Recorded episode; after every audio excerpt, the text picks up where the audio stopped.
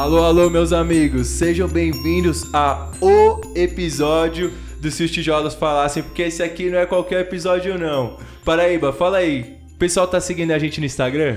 Eu não sei, pessoal, tem que seguir a gente no Instagram e no YouTube. A gente vai começar agora a postar os vídeos, né, a íntegra, o episódio e cortes. Acompanha a gente lá, tem material muito legal saindo. Brunão, conta pra gente com quem que a gente vai conversar hoje.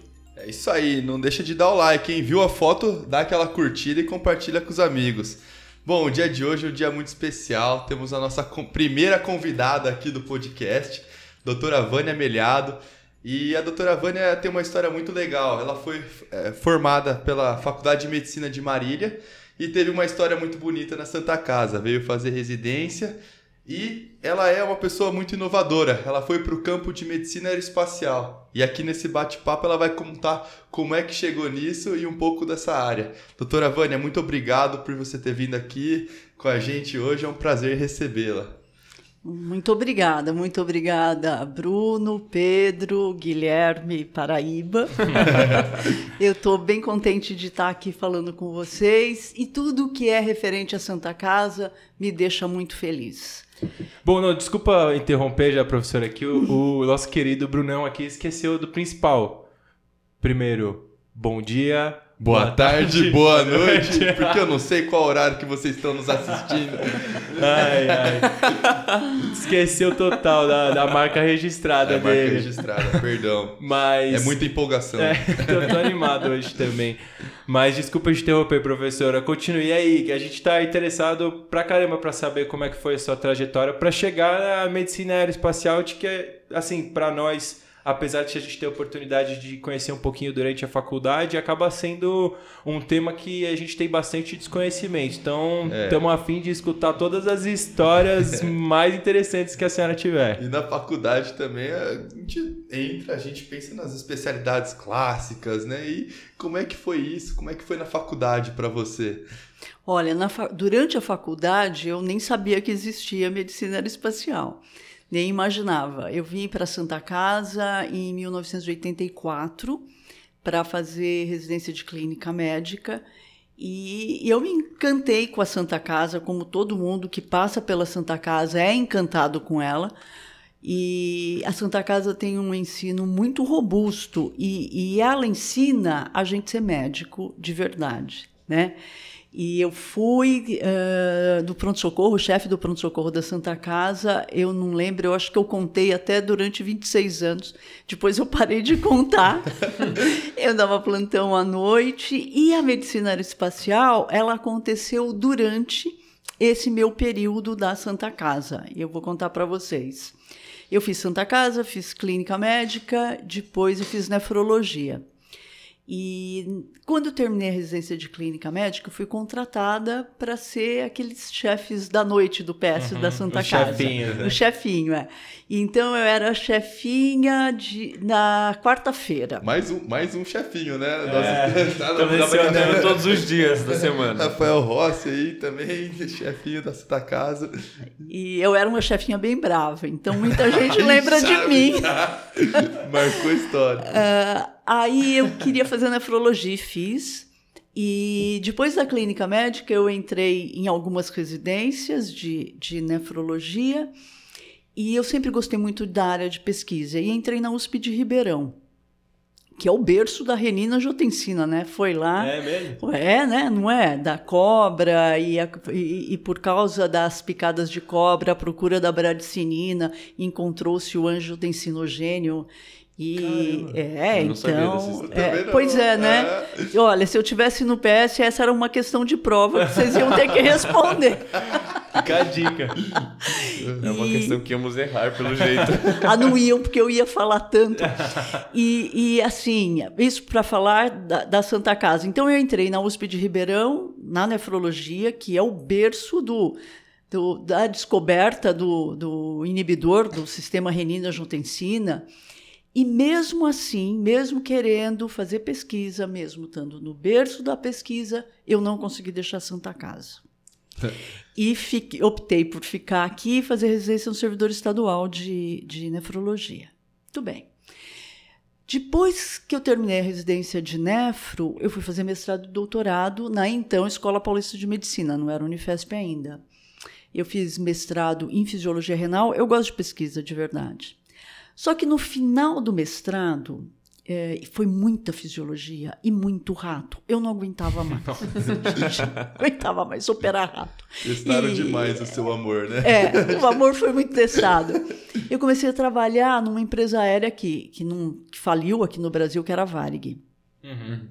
E eu estava no final do mês, eu estava defendendo o mestrado e comecei a trabalhar na Varig. Quando eu comecei a trabalhar na Varig, eu era a única nefro comecei a ver que tinha muita doença calculosa renal. E, e eu comecei Mas calma, trabalhar como? Num ambulatório. Eu fui tipo... contratada, ah, tá. tinha, tá. a Varig tinha um ambulatório médico. Para os funcionários. Para os funcionários. Mas ela tinha uma estrutura muito boa. Primeiro que o ambulatório já ficava no aeroporto de Congonhas, já era uma delícia. Uhum. E, e se atendia, atendia os funcionários. Depois tudo isso começou a dividir, porque é, é, tinha um grupo muito uh, interessado em estudar. Foi muita sorte ter esse grupo de médicos junto. Uhum. Tinha gente da Santa Casa, o Elzo da Santa Casa, Maria Silvia, a Irosa Galvão, que foi quem me levou para lá. E, mas eu comecei a perceber que tinha muito cálculo renal, que tinha mais infecção do trato urinário. E eu estava terminando o mestrado. falei, gente, eu quero fazer uma pesquisa clínica daqui para frente no doutorado. Deixei minha linha de pesquisa Entreguei minha linha de pesquisa praticamente e fui fazer outra coisa, que era a pesquisa clínica. Quando eu comecei a fazer a pesquisa clínica, e foi meu orientador foi o Arthur Beltrame Ribeiro, é, o Arthur me disse o seguinte, lá no corredor da nefra, aqueles corredores apertadinhos, ele me disse, eu gostaria muito de estudar a pressão arterial nos pilotos da aviação aérea. E eu nunca gostei de hipertensão. Falei, ah, eu vou ter que estudar hipertensão. Mas falei, não, interessante isso. Mas como que eu vou estudar a pressão arterial?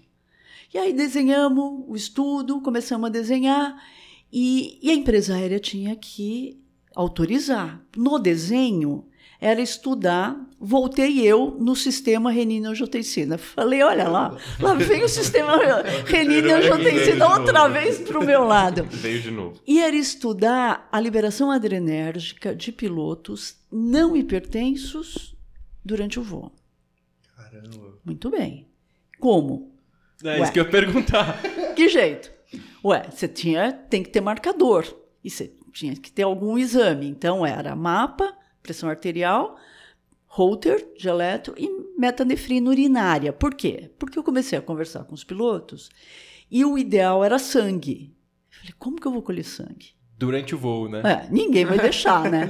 Mas eles iam sondados? Não, não, vou contar. Falei, bom, xixi não dói. Não é possível que alguém vai falar não para mim. E o desenho era muito bonito, só que a a, a monitorização, a mapa, ela, ela mede a cada três minutos. Um pouso de aproximação final até chegar no chão, às vezes dá um minuto. Então, e aí? Você perdeu um intervalo. É? Como é que não perde? Como é que não perde? Vai junto. Se fosse agora, depois 11 de setembro, não ia ter jeito de fazer isso, mas vai junto. Vai junto e você aciona. Ok. E como que eu vou junto? Quem vai deixar? Bom, foi uma história para conseguir isso. Imagina quantos cinco horas. Falha na hora do pouso. Sacanagem. E aí eu colhi a urina para dosar metanefrina, porque depois comparava com o dia não voado, é, no período do voo. Então, era uma outra persuasão. Olha, não pode fazer xixi. Faz xixi antes uhum. e guarda o xixi do voo inteiro, porque eu vou pegar essa urina. Uhum. Aí, quando pousava, eu saía que nem uma desabalada para levar essa urina, porque a, meta, a metanefrina desativa muito rápido ah. para o Fleury, que era na Cincinnati Braga. Eu estava em Congonhas, tinha que passar todo Sim. esse caminho para entregar a urina. Bom, assim foi esse o, o desenho do estudo. E foi muito interessante, porque eu tinha que ter um N de uns 15, 20. Só que quando chegou lá pelos oito, e era voo curto, então era ponte aérea. Uhum. Quando eu tinha feito uns oito, acabaram. Acabou o piloto, não tinha mais piloto. Falei, mas não tem mais piloto na ponte. Ah, faz até Curitiba. Ah, faz até Porto Alegre. Aí o negócio foi aumentando. Ah, faz até Buenos Aires. Cobertura nacional. faz até Vitória. Quando tinha um Vitória, Belo Horizonte, Porto Alegre, eu dava graças a Deus, porque virou Maravilha. todo voo curto para mim. E eu voava junto. E como eu voava junto, porque eu tinha que ir lá apertar o, o botão do negócio, porque senão não media. Caramba. E isso foi uma coisa fantástica, porque essa é uma pesquisa de campo de verdade. Então, foi me dando esse tipo de vivência. Muito bem. Toda a coleta feita, vamos. Não, quantos voos foram feitos? Mas O N, assim. Olha, Pedro, eu acho que N eu tive válido, foi uns 15 ou 16, eu não lembro. Eu tive um desses que viraram, todos eles viraram meus pacientes. Ele fazia tanta musculação, tanta musculação, ele tinha tanta hipertrofia muscular, que na hora que insuflar, Dava erro. dava erro. E aí eu tinha que falar assim na hora do pouso, olha, você não pode pegar e ir no manche. Não dá. Vai desembrear. né? Solta o braço. O quê? Como solta o braço? Caramba. Que Você legal. não vai tirar isso do meu braço? Não, não vou tirar isso do seu braço. Então, assim, eu, eu perdi uns dados é, por causa disso. Perdi, que eu vou Foi, pa- fazer. foi passear lá, né? Caramba. E aí era muito divertido, Nossa, sabe? que Porque o voo era o voo de ida e o voo de volta. E o xixi tinha que ser garantido. Quando ficava mais tempo no chão, que tinha mau tempo, não sei o quê, Eles não podiam ir no banheiro. não podia ir no banheiro. Sabe? Então, assim, não, nem tudo foram flores. e depois que eu terminei a- o estudo, eu tinha que defender a tese e tudo. Aí, aí começou um outro problema, que foi assim: bom, você vai ter que chamar alguém da medicina aeroespacial para sua banca. Falei, ai meu Deus, e agora? Aí eu comecei a ficar com medo. Falei, ai, e se eu não passar? E se eu não sei o quê? Eu que não sei. Aí comecei a procurar lugares para estudar. E aqui no Brasil tinha, como tem, a Universidade da Força Aérea. Hoje a Universidade da Força Aérea não aceita civil, mas na época aceitava. Só que era três ou quatro meses no Rio de Janeiro e um, um, uma- um programa muito militar. Na época, a senhora tinha o quê? Uns 30? De 30. Eu tinha uns 30 e poucos anos. É, exatamente. E aí foi uma baita de uma coincidência que eu, eu conheci as pessoas da aviação americana. Eles me convidaram para fazer o curso lá. E eu fui para os Estados Unidos e fiz o curso. Na NASA. Não, não foi na NASA, na aviação civil mesmo, na aviação civil americana. Quando eu terminei o Não, curso. pera, co- como assim? um convite assim. É, como que, Que ponte foi você essa? entrou em contato com e-mail? Não, então foi assim. Essa época, a medicina aeroespacial no Brasil estava nascendo do ponto de vista civil, não a militar, que sempre existiu. E que é fantástica, e que é fantástica de fato, assim, olha, é de ponta. Era que ano mais ou menos? Era. Era, deixa eu ver, noven... eu defendia o doutorado em 94, então isso foi mais ou menos 90, 91. Tá. Como é- foi 90, 90 91, porque foi o ano que eu entrei na Varig. Assim como eu tive a percepção que as coisas eram diferentes, nessa época tinha VASP e tinha Transbrasil. Os médicos de lá também tiveram essa percepção. Então a gente se juntou e criou uma Sociedade Brasileira de Medicina Aeroespacial. E começou a estudar. Caramba. E aí começamos a trazer pessoal de, de, outro planeta, eu ia falar, não, de outros países. Os alienígenas. E isso de conhecendo, de abrindo para a comunidade, foi que eu conheci o pessoal americano. Tá. E, bom, aí foi estudar, estudar, estudar, estudar. Quando eu comecei a estudar, cada vez que eu estudava, mais eu ficava encantada com o assunto. E mais eu aplicava nos coitados dos internos e dos residentes da Santa Casa. Por quê? Eu estava lá no plantão à noite, quarta-feira, eu e a minha dupla, que era o Fernando, que já sabia tudo do assunto, e eu ficava em cima dos alunos, dos residentes. E aí eu comecei a estudar vários aspectos, fadiga, por exemplo, Eu falava, nossa, esses residentes da cirurgia, eles são todos o exemplo de fadiga. Eles são motivados, mas mortos de cansaço. e assim foi, e ia falando e falando e falando, e um grupo de internos se encantou com a história. E uma residente na época, a Meire Gonzaga, que é dermato, também fez Santa Casa, a Meire também quis estudar a medicina aeroespacial aplicada. Legal. Então a gente fez uma linha de pesquisa. Nessa época, eu estava quase terminando o doutorado para defender. E os alunos me convidaram para fazer uma liga de medicina aeroespacial. Então a Santa Casa tem uma liga de medicina aeroespacial. A primeira aula da Santa Casa foi em 2002. Nossa. Desde então, nunca acabou.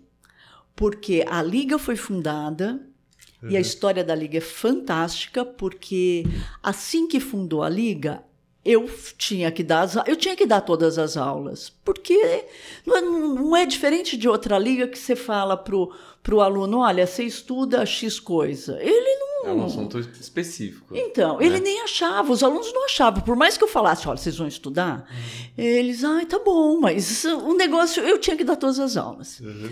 Aí um dia lá pelas tantas, era, eu passei para o dia da, eu passei a ser diarista na Santa Casa.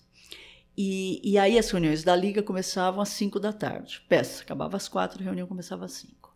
Aí tava um, tinha um dia, eu estava tão sem inspiração para dar aula, mas tão sem inspiração. E eles todos sentadinhos. Eu falei, eu tenho que fazer alguma coisa para eu não ter que dar aula toda vez. Falei, ó, pessoal, seguinte.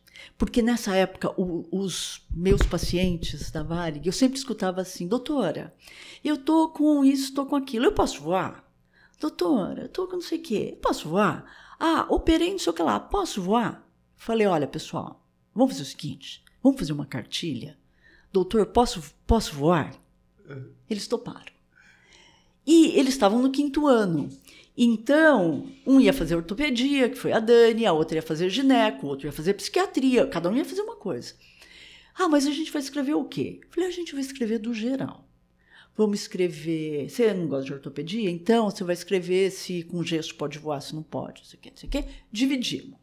Falei, bom, ocupei as crianças. Agora eu não vou dar aula toda vez. E assim foi, muito bem. Aí eles fizeram, a cartilha ficou 10 e eu fiquei tentando publicar. Aí a gente não conseguia. Não conseguia publicar porque ela era fora de todos os padrões. E aí eu fui procurar o provedor da Santa Casa, que era o doutor Quirino. Falei, doutor Quirino, porque o pessoal já ia se formar. Falei, olha, os alunos estavam no quarto ano quando fizeram, eles vão se formar. E o negócio não foi publicado. Não, pode deixar, pode deixar que eu vou mandar editar. Aí ele mandou editar. Acho que ele editou umas seis cartilhas. Eu Falei, ah, meu Deus, e eu vou fazer com essas seis cartilhas? Mas, nessa época, o movimento que a gente fazia para que fosse uma especialidade começou a chegar ao Conselho Federal de Medicina. E teve um caminho bem turbulento aí. E eu já estava como presidente da sociedade. E o CFM me chamou por causa das turbulências que aconteceram com outras especialidades. A hora que eu estava no plenário, eu falei, eu vou aproveitar que eu estou aqui no plenário com o microfone E a cartilha e vai- vou falar. Falar, olha, eu acho que tem que ter uma comissão, um comitê dentro do Conselho Federal de Medicina e nesse dia foi criado. Nesse dia foi criado e aí o próprio CFM se interessou pelo tema, porque cada vez que se fala nesse assunto, se pode voar, se não pode voar, com médicos, os médicos têm um monte de dúvida. Então o comitê foi criado e, e o CFM quis fazer uma edição. Alguém tem algum material? Falei, eu tenho que não é meu. São dos alunos da Santa Casa da Liga, que hoje também não são mais alunos. Eles já se formaram. Mas esse é um material que pertence à Santa Casa e à Liga, e a Liga pertence ao centro acadêmico. Falei, não sei como é que faz isso, mas está aqui a cartilha. O CFM editou milhares de cópias, editou, aí fez um fórum para lançar. Acho A que senhora era, tem uma ainda? Eu tenho. Sério? Tem, e tenho e tem na Santa Casa, na faculdade, tá na página, tá na página hoje do Conselho Federal de Medicina, já tá na depois a gente fez outra Edição. cartilha, eu vou contar para vocês a outra cartilha. Mas está na página da Santa Casa, está na página do Conselho Federal de Medicina, está em N lugares. Nossa, a gente, se a senhora permitir, a gente vai publicar também, porque é muito interessante. É de vocês. Nossa, que legal. legal. obrigado. Não, porque eu acho que é um pouco disso também. Acho que é muito interessante pro público não médico, assim, entre aspas, né? O público leigo nesse sentido e pra gente, assim, incrível também poder aprender um pouco sobre essas questões, o né? médico, que- o médico é leigo, né, nesse assunto, né? É. Pode voar. É, e vai Então, chegar essa pergunta, né? Em algum momento, vai chegar o posso voar. É uma Que orientação. legal. Chega todo dia. É. Chega absolutamente todo dia. E, bom, essa cartilha, as du- duas, a- a- os alunos da Liga fo- receberam um prêmio com o melhor, o melhor, eh, a melhor publicação, quando ainda estavam na graduação, pela SOCESP, pela Sociedade de Cardiologia. E, bom, aí a Liga continuou, continuou. Lá pelas tantas, estou eu de novo com os alunos, o que eu faço com eles? Aí, eh, junto a eh, 2000, foi 2006, depois de muito vai e pede, vai e tenta, a Santa Casa colocou a medicina espacial curricular. Então, a Faculdade de Medicina da Santa Casa tem medicina aeroespacial curricular, oficialmente desde 2006. Ele, ela colocou como disciplina optativa que tinha 30 horas, eu acho. Eu aproveitei as 30 horas porque eu vou falar para vocês assim: eu não acredito em medicina teórica. Medicina tem prática. Como que você vai ensinar sem prática? Então eu coloquei emergência médica a bordo, fiz parceria com uma empresa aérea e os alunos começaram a faz, praticar emergência médica a bordo e faz isso até hoje. Legal. Na emergência médica a bordo, vocês atenderam já alguma emergência médica a bordo? Não, ainda não. Não. Gente, é assim, é, é, é muito desconfortável. Quem que é o médico? Olha pra Né? pro lado. Tem um médico. Aperta o fone. Mas é muito desconfortável porque tem muito ruído, não tem luz, tem ruído. Então a gente fez uma simulação eh, do que era melhor, porque auscultar é impossível. Você não consegue auscultar nem a pressão. Ainda mais auscultar coração, auscultar pulmão. Eh, e perguntei para os alunos, e percussão? Será que não é melhor percutir do que auscultar? E aí a gente fez um simulado disso.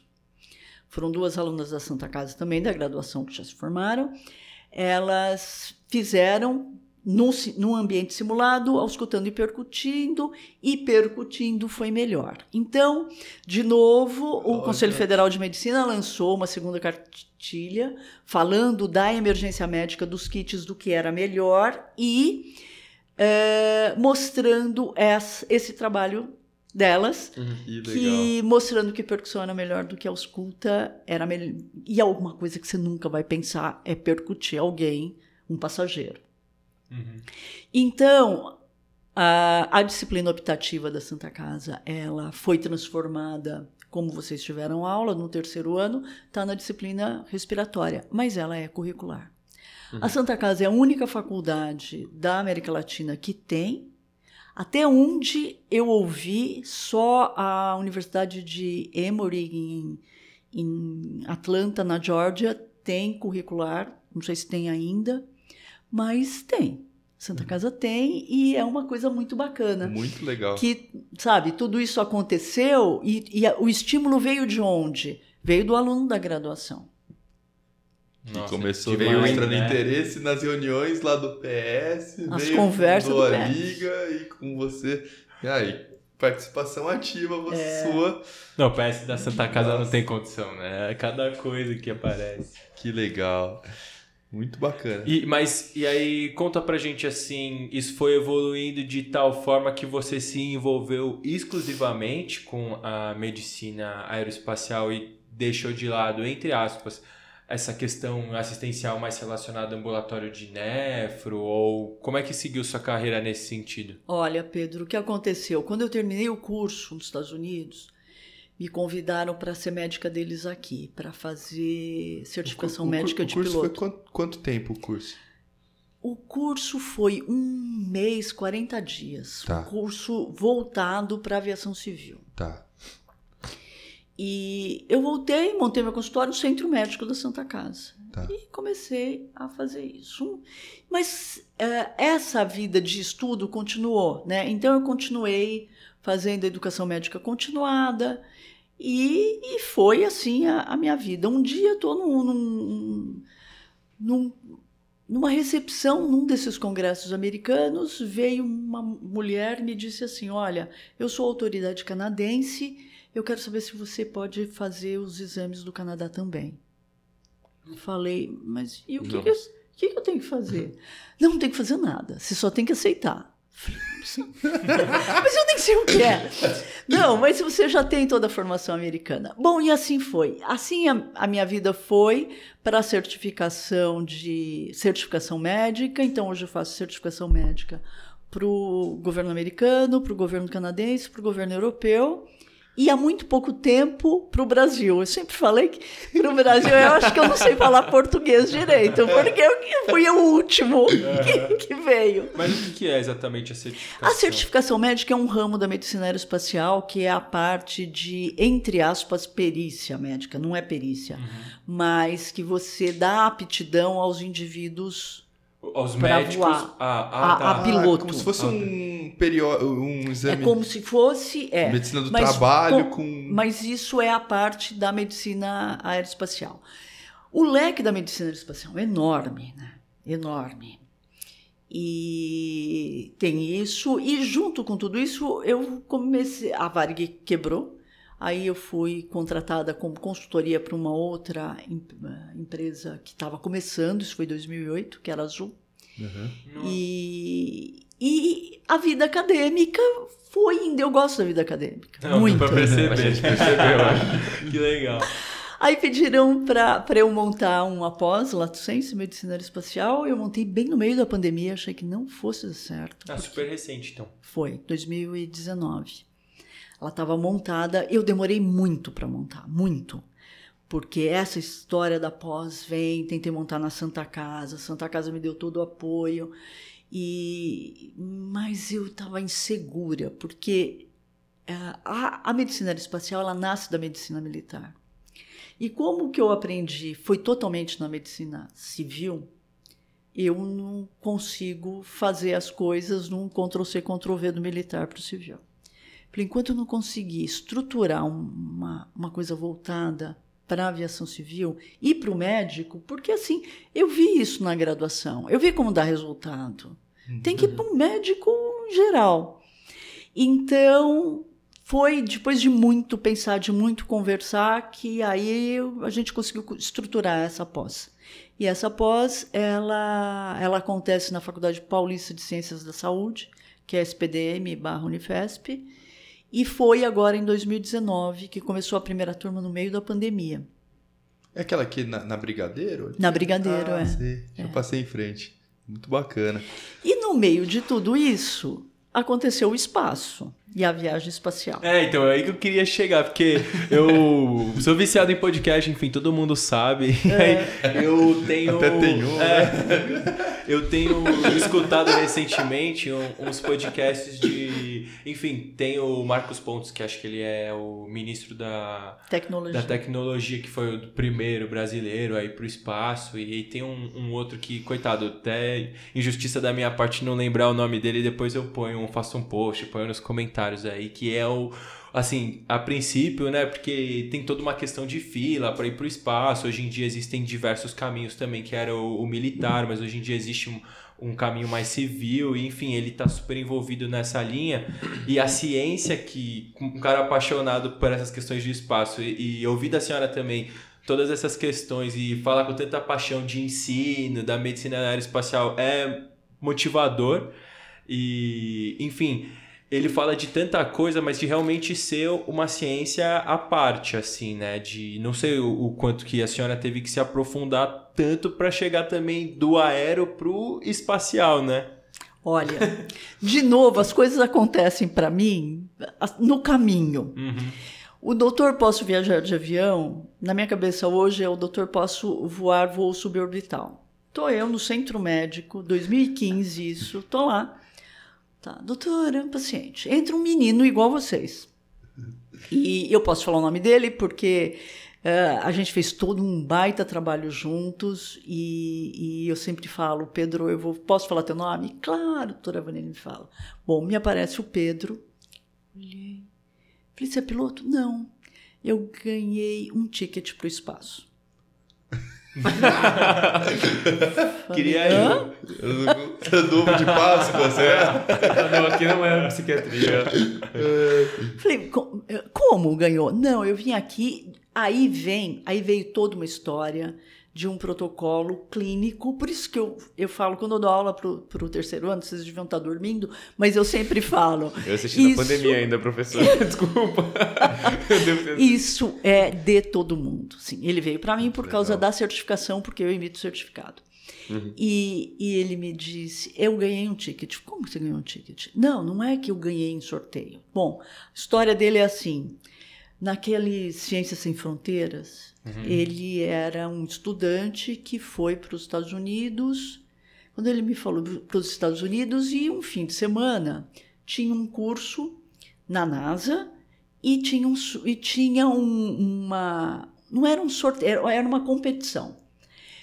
Quem acertaria quando a, a, a, cápsula se desprende, aonde ela vai cair? Isso é uma conta absurdo, né? De uhum. Balonismo, não sei o quê. E falei, olha, estudante de medicina eu sei que você não é, porque nenhum estudante de medicina ia acertar Nossa. essa conta. Impossível. E o Pedro, mais de 100 mil pessoas participaram e ele foi o que chegou mais perto e ele acertou. Nossa. E nessa época, que toda legal. essa corrida espacial tinha essa empresa dele faliu. Ele não foi para o espaço, mas a gente estava dois meses dele ir para o espaço. Ele não foi? Não faliu. Essa empresa é a Excore, pode procura. Ele ia ser então o primeiro brasileiro a ir para o espaço, será? Ir para o espaço como turismo. Sim. Uh, era é, essa empresa da era da KLM uhum. e ela estava desenvolvendo o turismo. Muito bem. E aí eu fui, fiz o exame do Pedro. Falei, bom, Pedro, assim, tem algumas coisas aqui que a gente precisa melhorar. E, bom, uma consulta clínica tudo bem, acabou. E acabou o assunto. Fui emitir o certificado, falei, ah, nossa, que legal, né? E entrei de férias. Entrei de férias, o segundo dia de férias, o Pedro me liga. Doutora Vânia, olha, desculpa, você está de férias? Tô. Mas é o seguinte, ele é fantástico, esse menino. Ele disse, eu não vou ao espaço sem levar um projeto de pesquisa. Ok. E aí ele foi à Agência Espacial Brasileira. A Agência Espacial Brasileira disse: Olha, eu não tenho dinheiro. E ele insistiu, e insistiu, e foi para cima, e foi, e foi, e foi, até que falou: Ok. Mas para você levar, você tem que fazer um protocolo nos moldes, que é o protocolo espacial. E no protocolo espacial, você tem o que o americano chama de fly surgeon, que é o que o militar chama de médico de esquadrão. Você tem que ter um médico de esquadrão. E aí o Pedro tentou algumas pessoas e veio em mim. E, e disse: Olha, falei, Pedro, eu estava no segundo dia de férias. E tinha que começar dali dois dias. Falei: se eu falar não, o que acontece? Se você falar não, não é aprovado. Porque precisa do flight surgeon. Uhum. Eu não tenho coragem de falar não. Falei, não, Pedro, vamos lá. O que, que tem que fazer? Bom, assim, que a gente começou com um protocolo clínico de viagem espacial. A viagem dele é suborbital, então ele não entra em órbita, é suborbital. Então nós começamos a treinar.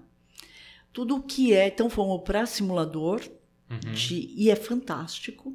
Desculpa, onde que era esse tipo? É, vários, nós fomos em vários lugares. Primeiros uhum. a gente foi no, no treinamento prático, como era a KLM, era a Holanda, então a gente fez uma série de treinamentos lá dentro da KLM, treinamento para desorientação. Depois, e lá eu descobri que o, esse voo que não aconteceu, mas só vai, opa, só iria o passageiro e o piloto. Quando eu percebi isso, eu falei, Pedro, é o seguinte, se eu fosse voar, eu ia querer saber quem era o piloto, porque só vai eu, e o piloto. quem é o piloto que vai fazer o voo suborbital? Bom, quem eram os pilotos? Eram dois pilotos que faziam o treinamento, que era a ex-Força Aérea holandesa e alemã. E aí é voo de acrobacia e voo caça. Então tudo isso ele fez porque o que Esses é treinamentos com importante caça, né? fez porque o que é importante é a adaptação do teu organismo. Uhum. É isso que interessa. Porque o indivíduo não tem nada. Não estou falando de doente. Eu estou falando de quem não tem nada. É a adaptação. Sim. Então, bom, além de ter feito, eu fiz, desenhei um protocolo para o Pedro, esse protocolo está lá na Agência Espacial Brasileira, e, e a gente fez tudo isso, ele fez todo esse treinamento. Depois, ok, estava ótimo, ele, ele foi ficando cada vez melhor, cada vez melhor, é uma coisa fantástica. Como quando você põe o organismo para funcionar na reação, você vai se adaptando cada vez mais. E depois a gente foi para o simulador que é na Filadélfia. No simulador, esse simulador, ele tem a, a, a, simulação de várias cápsulas, porque muda uma coisa da outra. Então, assim, a Virgin, da, da Blue, da X-Core, cada um uhum. tem a sua diferença de saída e de entrada, que basicamente é a aceleração, porque quase não tem microgravidade, mas é a aceleração. Uhum. E como não usa o X-Core não usaria traje pressurizado, então você tem que fazer alguma adaptação para não desmaiar. Sim. Pra, e por aí vai. Ou desmaiar rapidinho, né? É, acorda rápido. então a gente fez todo esse caminho, fez tudo isso e faltava a última etapa que era o voo. E aí teve esse problema e ela e ela a X-Core faliu e esse voo não aconteceu. Mas outros já aconteceram, que já aconteceram. Né? Uhum. Isso me trouxe o quê? O quanto isso está próximo da gente. Está próximo de todo mundo. E uma visão, sabe o que eu fico bem feliz com tudo isso? É a visão clínica da história.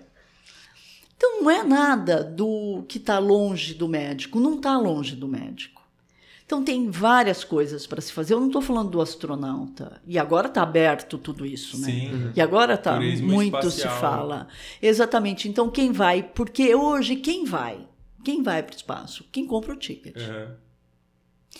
E mas sabe o que eu acho interessante disso tudo que você está falando?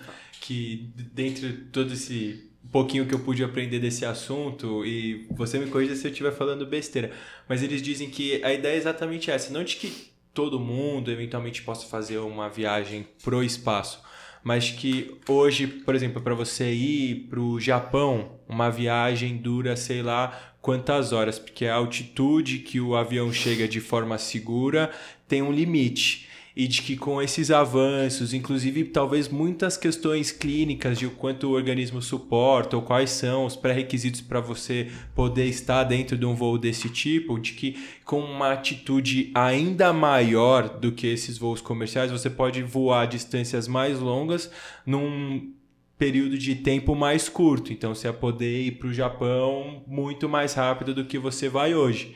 E aí imagino que deve ter muito dessa. E que é curioso também porque traz muito dessa questão de que você sempre curtiu muito da ciência, tal, do estudo, né? E não sei se isso é verdade, mas eles dizem que é um, um plano para os próximos anos, assim, de uma novidade que talvez seja um pouco mais acessível, assim, a nós mortais. Exatamente. Olha, eu, eu ouço isso há mais de 15 anos. Então, eu fico pensando. tá para chegar, tá para chegar. Que tá cada vez mais perto. Agora, eu acho que o papel do médico, Pedro, assim, é tornar possível, né? O papel do médico, do médico de verdade, não é falar não é tornar possível.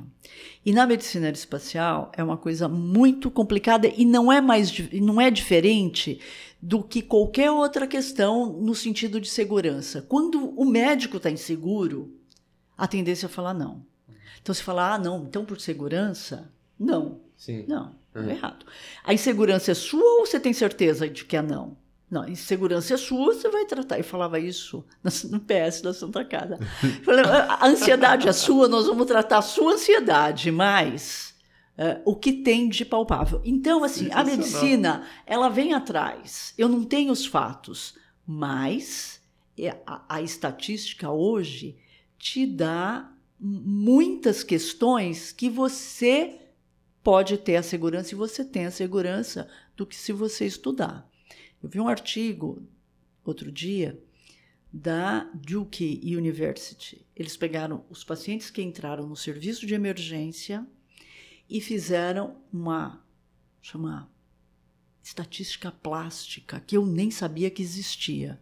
Sim, eu até perguntei para o estatístico da pós, é um livre docente da Unicamp, o Ademir, ele é fantástico. Eu falei, Ademir, isso está certo? Ele me disse, tá. Do ponto de vista estatístico, tá. Então, ele fez uma projeção de quais são os riscos. Ele me disse, está certo. Eu não sei se a pergunta está certa, mas o, a, a conta está certa.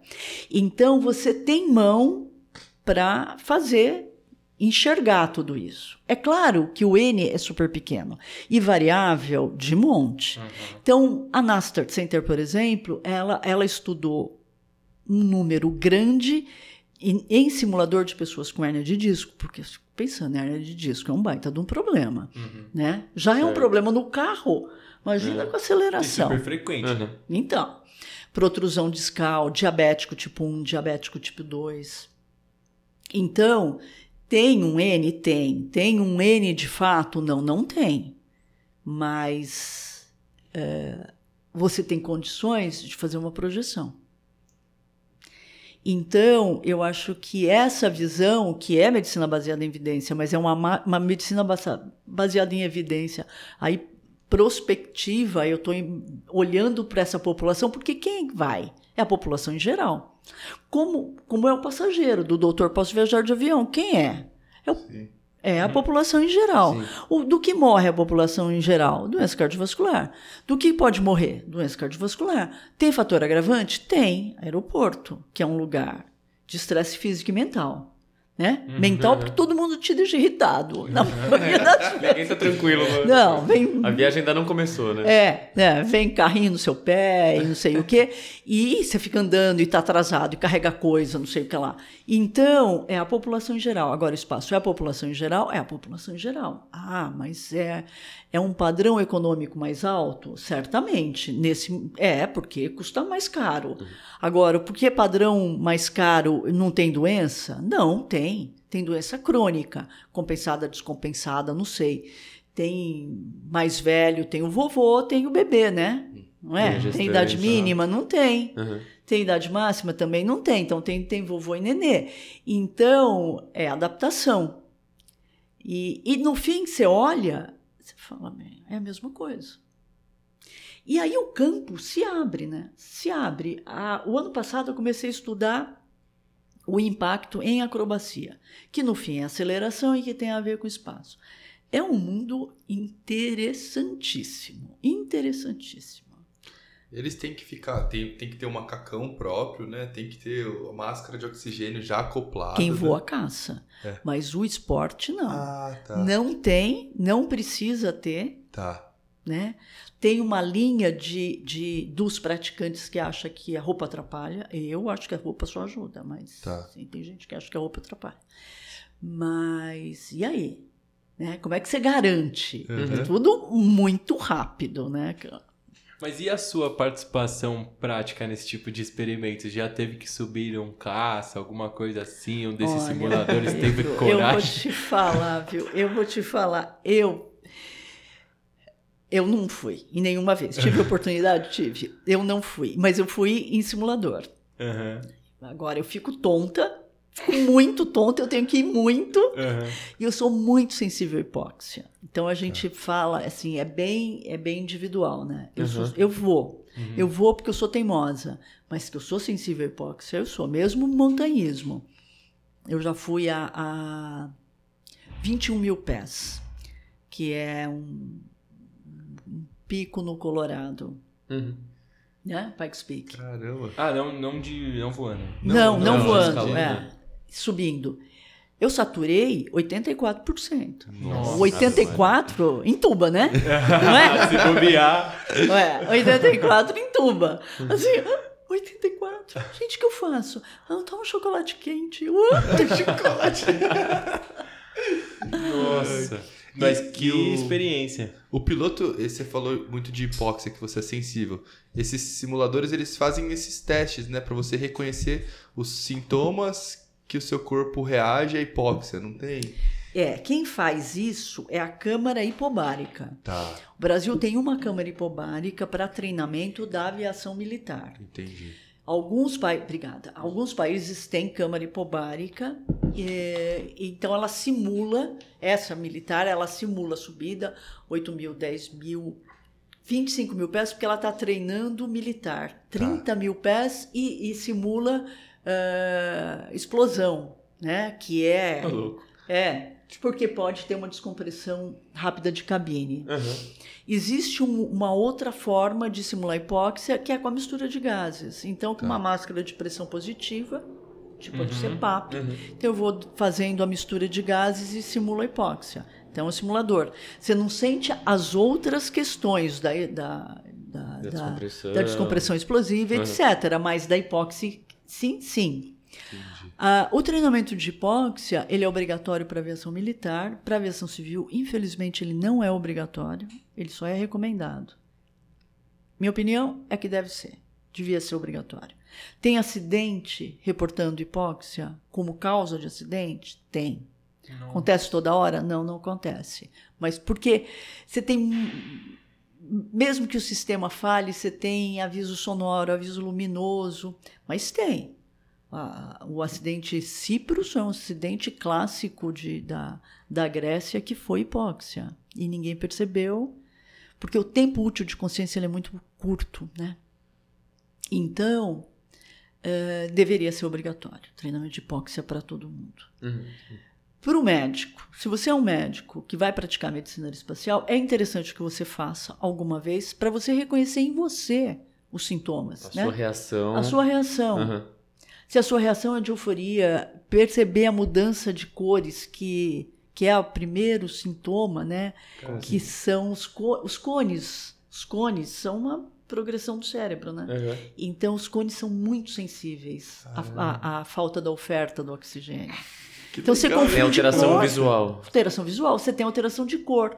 Você percebe no dia a dia? Óbvio que não. Você não percebe. Ah, e com qualquer hipóxia, até com a hipóxia estotóxica da intoxicação por álcool. Você percebe, assim, no, no sinal, sina- o sinal, o farol. Ah, você sabe a sequência. Então é alguma coisa que você não vai perceber, demora para perceber.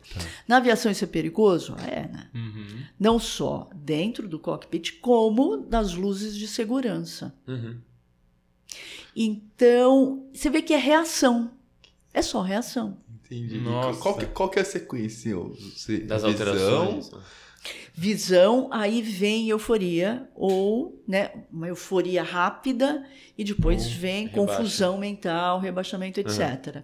O que você vê também no montanhismo, você vê mais, antes do edema agudo de pulmão, você vê cefaleia, né? Tá. Você tem dor de cabeça. Você vê Cusco, não sei se vocês já fizeram. Eu já fui pra Cusco. Tomar muito. Como é que eles falam? Chá de coca? É, que não resolve, Nada. né? Nada. Resolve absolutamente ideia. nada. Pois é. Mas tem gente que tem cefaleia incapacitante, né? É, eu não, eu não, não eu vi. não tive, não. Eu só fico saturando baixo mesmo. Eu também não tive cefaleia. Mas, então, você pode contornar, se adaptando, ou tomando medicação, ou por aí vai. Legal. E, é, assim, para os nossos colegas ouvintes que estão interessados em aprender um pouco mais sobre, desculpa, medicina aeroespacial, o que, que você recomenda, assim? Você tem alguma exposição em redes sociais, alguma página que você prefere que sigam, que você orienta, onde que dá para eles caçarem conteúdo? Olha, é, existe alguns. é, existe algumas sociedades científicas que promovem isso. A americana canadense é uma delas que promove. É, aqui no Brasil tem a pós-graduação, lato sensu, que a gente cobre tudo isso. É, a residência médica deve entrar no país a partir do ano que vem, como área de atuação dessas cinco especialidades. E, e isso, assim, Uhum. eu acho que a gente faz bastante coisa. Esse ano, eu acho que na pós a gente vai fazer uma, uma jornada, porque o trabalho de conclusão dos alunos, é, eu escolhi ser um capítulo de livro. Então, eles já estão escrevendo, eles têm mais uma semana para terminar, para falar bem a verdade. E, e assim como a cartilha, esse, o livro vai ficar disponível sem custo nenhum, né? Nossa, que. É, que é uma forma de, de Divulgar entrar, esse- de divulgar. Uhum. E é isso, assim. Então, sabe que eu tô triste de não ter oportunidade, que apesar de você ter falado que você é brava, de ter levado um belo de um chute numa visita no PS, que você é de chefe, viu? Muito Não legal. seja por isso. É isso aí, Não Bruno. seja Não por mete que vem. Levantando a bola lá em cima, Você né? não tá na frente aqui. Mas, é, e outra coisa que eu queria falar, além disso, os campos de atuação, né? Você trabalha com acreditação, né? Certificação de pilotos. E uma dúvida que eu sempre tenho é, é, tem, existe algum tamanho de voo comercial que haja necessidade de ter um médico a bordo, com esses aviões cada vez maiores? Como é que funciona a legislação aérea? Essas, eu tenho uma dúvida nessa Ah, área. legal, assim. Bruno, e é uma dúvida muito frequente. Então, assim, se a aviação é comercial, ela é desenhada para o indivíduo que não tem doença. Ele pode ter uma emergência? Pode. Emergência no sentido médico é raro. Morte é muito raro. Ocorrência, que é, é, uma, é semântica, ela é frequente. Ah, por que, que não precisa ter médico? Aí vem o conceito do, do ambiente. Se eu estou num ambiente básico, não é o médico. Tá. Né? Primeiro que esses, esses passageiros eles são triados, né? Toda a companhia aérea tria quando o indivíduo fala que tem uma doença. Ele manda um relatório e o serviço médico da empresa olha, né, para ver se é possível, não é possível. Mais para falar sim do que não é para falar não, e mas para o sim, o que eu preciso fornecer para que sim. Se o indivíduo está doente, se é transporte, repatriação, etc., isso é transporte aeromédico. Tá. No Brasil, agora na, no Covid, o transporte aeromédico Estourou. explodiu. E com toda razão. Né? Uhum. Então, tem toda uma nova determinação de aeromédico e, e é de se esperar, né? Porque que faça dessa forma mesmo. A Força Aérea faz um trabalho incrível nesse sentido, mas veja, algumas comunidades da região norte, ou ele sai de lá, de avião, ou ele sai de lá pelo Rio, demora dois dias, três dias, né? Então, o Brasil tem essa característica de que transporte aeromédico precisa. Precisa expandir? Precisa. É bom que barateia? Tomara. Que barateia, porque quem está doente não é fácil essa situação. Então, o médico ele é necessário quando eu estou falando de ambiente avançado. Tá. Se o ambiente é básico, o que adianta o médico lá? Eu vou te falar, Bruno, eu sou pé frio. Se é uma pessoa que é pé frio, que põe o pé no avião, não dá, ó, não dá uma hora já estão chamando o médico. Não tem um voo que não acontece alguma Bom, coisa. mas bom que tô com você, né? Mas o ambiente é básico. Eu acho que esse é um ponto que quando o médico atende a emergência, o médico é treinado, peça Santa Casa. Dá isso, dá aquilo.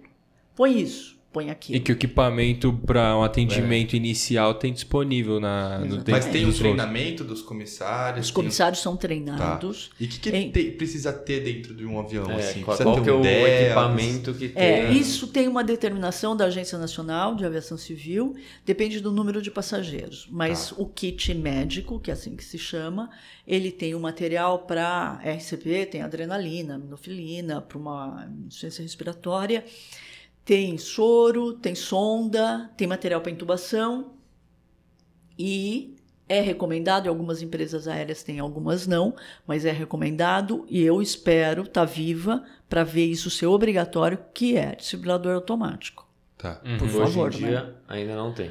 Obrigatório não, algumas empresas têm. Internacional todas têm porque é obrigatório. não é tá obrigatório, olha, não é obrigatório eu tenho, mas é obrigatório para fazer os co-chair. Então é assim, ó, se você não tem, então eu não quero fazer uma parceria com você, porque você não tem. Entendi. Então, to- todos os internacionais têm, mas nacional não são todos que têm. A aviação executiva todas têm, claro. Então, assim, então eles são treinados em, em SP, RCP do BLS e o uso dessa medicação. Tem um, um ponto que é super polêmico, que é a história do médico a bordo, que eles, ah, os comissários, os pilotos também da aviação executiva, eles são treinados, mas eles não podem medicar. Tá. Só quem pode medicar é médico. Então, essa, esse é um ponto de muita, Nossa, muita discussão. Polêmico Tem, mesmo. tem alguma base, alguma companhia que tem uma base, um médico para poder atender os aviões, se tiver alguma intercorrência, ligar? Uma telemedicina. comunicação- É, Esse é um Uma sistema que existe, e tem uma sigla que é o apoio g- ground, é um apoio de terra, Uhum. um apoio remoto de terra. Tem algumas empresas que fazem no mundo e você pode ter a sua base em qualquer lugar, porque é remoto. Uhum. A gente tentou criar na Santa Casa até um- uma situação dessa. Que legal. mas a gente não conseguiu. E porque tem tudo lá, né? Tá- enfim, É. o serviço remoto ele é, é- é- tem muita variável, né? Tá. Mas você tem um médico longe que vai responder e ele vai ser baseado em alguns dados. Agora, o ponto da medicação é complicado. Quem responde pelo voo da aviação comercial, aviação executiva, é o piloto em comando. Ele é o responsável. Então, mesmo que você está lá, você e o Pedro estão viajando e chamaram um médico, vocês falaram, ah, acho que é melhor pousar. Essa é a sua opinião técnica. Ele tem N outras situações. Uhum. Outra. Eu estava num voo, o passageiro deu duas horas de voo, o passageiro com vaso constrito me chamaram, eu olhei, palpava, falei, gente, é um abdômen agudo. E o voo indo. Falei, gente, eu acho que isso é um abdômen agudo. E foi, e foi. Chegou lá pelas santas horas, eu falei, isso é um abdômen agudo. Fui falar com o piloto, o piloto me disse assim, ó, doutora, trate de segurar, porque aqui nós estamos em cima da Venezuela que não vou pousar. Falei, eu vou segurar? Bom, no fim não era. Um abdômen agudo, ainda mas é um de estresse, né? Lógico. Então você vê. Então, assim. Deixa eu tirar uma dúvida em relação a mais agora, talvez, é, essa questão do direito médico, assim. Nesse sentido, como que funciona a obrigatoriedade do médico de dar assistência e até que ponto que ele tem obrigação ou não de intervir no, nos pacientes? Ah, aqui no Brasil, a gente tem uma, uma regulação que diz que o médico não pode, de forma alguma, ser omisso em socorro. Uhum. Então, tem obrigação. Eh, tem outro ponto polêmico do cobra não cobra. Uhum. Então, o, o melhor dessa história é a lei do bom samaritano, para não ter problema, porque não é porque você cobrou que você está sendo responsável, mas é, é, como é que você se fica responsável num ambiente básico? É igual atender no meio da rua. Uhum. Morreu, gente, mas eu, eu não tinha. Então, assim, no avião, o avançado é o remoto, é pousar. Uhum. Nem sempre pousar é o melhor. Né? Você pode pousar, tem, pode ter zona de guerra, ou posso pousar numa cidade que não tem nem posto de saúde. Uhum. E, então, então é, é complexo. Essa é uma situação complexa. Mas o médico não pode ser omisso em socorro nunca.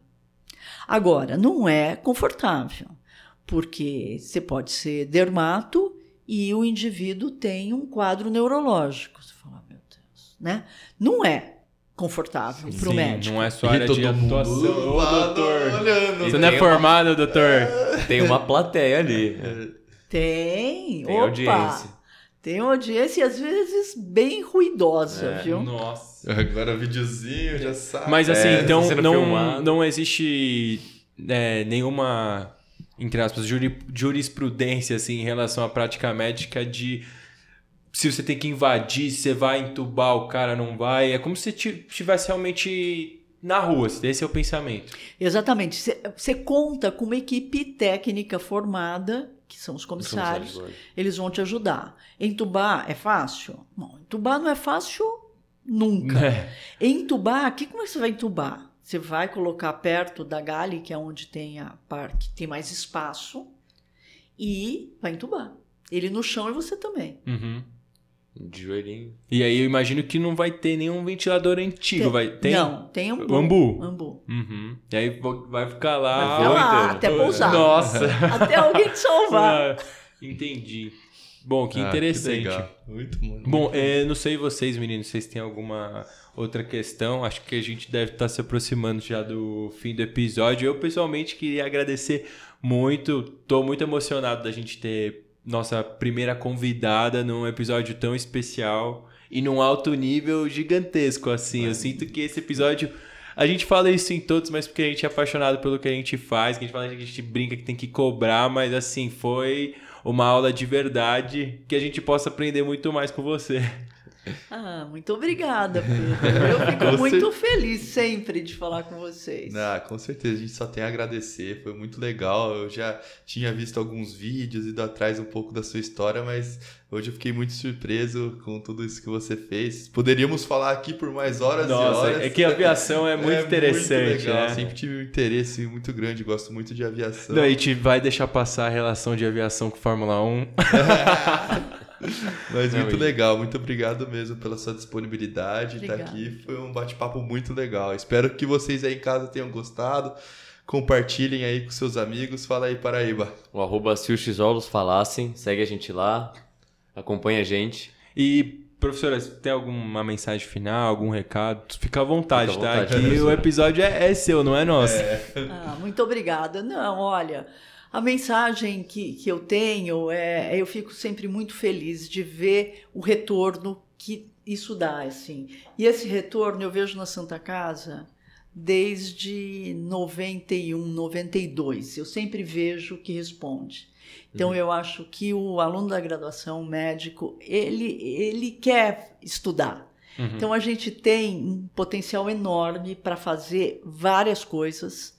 E eu gostaria muito que vocês se animassem e a gente fosse aí, sabe? Fazer linha de pesquisa e tocar, porque é um assunto muito, muito gostoso e é da prática de vocês. Pode apostar, vocês podem fazer qualquer especialidade que bate na porta, sempre bate na porta. Que legal, muito bacana. Bom, então, pessoal, a vocês que ficaram até o fim dessa aula maravilhosa, muito obrigado e a gente se vê no próximo episódio. Tchau!